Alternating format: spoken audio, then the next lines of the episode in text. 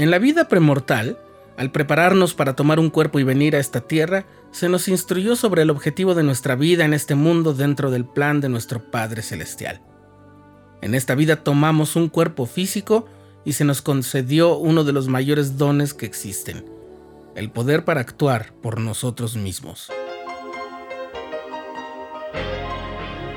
Estás escuchando el programa diario, presentado por el canal de los santos de la Iglesia de Jesucristo de los Santos de los Últimos Días.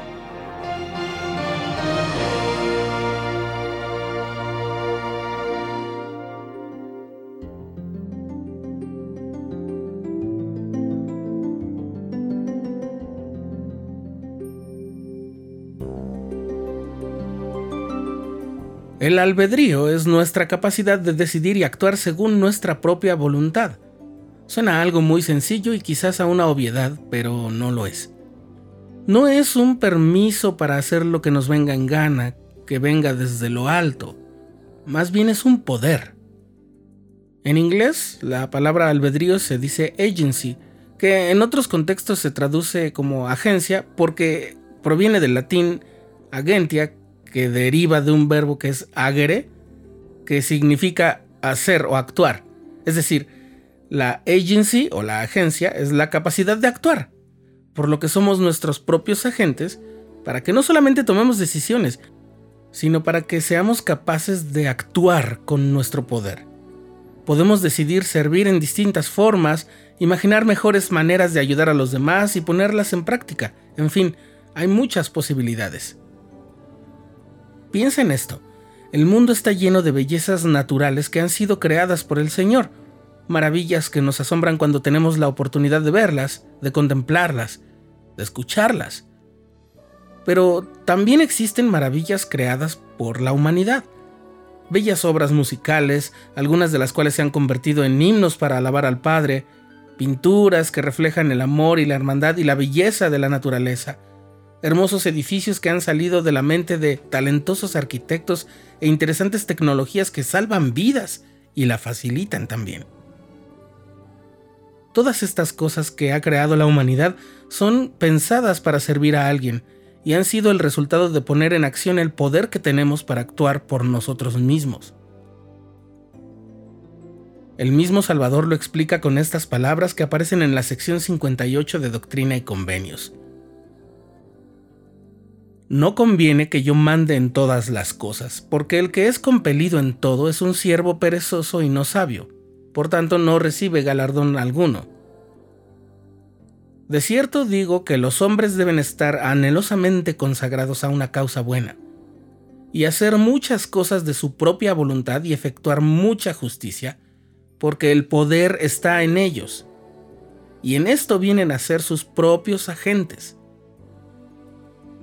por supuesto, estas causas buenas no son solo aquellas que mencionamos antes como la tecnología y el arte, sino las buenas obras de amor que se esperan de los discípulos verdaderos de Cristo.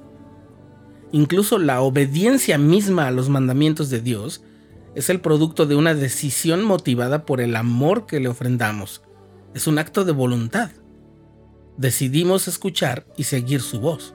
Decidimos obedecer. En el libro de Éter, que aparece en el libro de Mormón, leemos que el Señor guió al hermano de Jared sobre cómo debían construir los barcos en los que habrían de viajar su familia y sus amigos. Cuando el hermano de Jared notó que tendrían una oscuridad total al interior de sus barcos, el Señor le dijo, ¿Qué quieres que yo haga para que tengáis luz en vuestros barcos? Porque aquí no podéis tener ventanas, pues serían hechas pedazos, ni llevaréis fuego con vosotros porque no os dirigiréis por la luz de fuego. Entonces el hermano de Jared, después de haber seguido las reglas en cuanto a la fabricación de los ocho barcos, tenía ahora que idear una manera en la cual pudieran iluminarse. Las instrucciones dadas por el Señor no incluían la manera de llevar luz al interior de los barcos. Era el trabajo del hermano de Jared hallar la forma, idear una manera en la que fuera posible. Y así el hermano de Jared le presentó al Señor 16 piedras blancas que había fundido él mismo, y le dijo, Toca estas piedras con tu dedo, oh Señor, y disponlas para que brillen en la oscuridad y nos iluminarán en los barcos que hemos preparado para que tengamos luz mientras atravesamos el mar. Él comprendió que el poder estaba en él y actuó en consecuencia al ir a fundir y producir las piedras blancas. Una vez que supo el límite de su capacidad, pidió la ayuda del Señor para que éste hiciera lo que estaba fuera de su propio alcance. Ese poder del que hablamos es el mismo albedrío, y por eso debemos estar anhelosamente consagrados a buenas causas.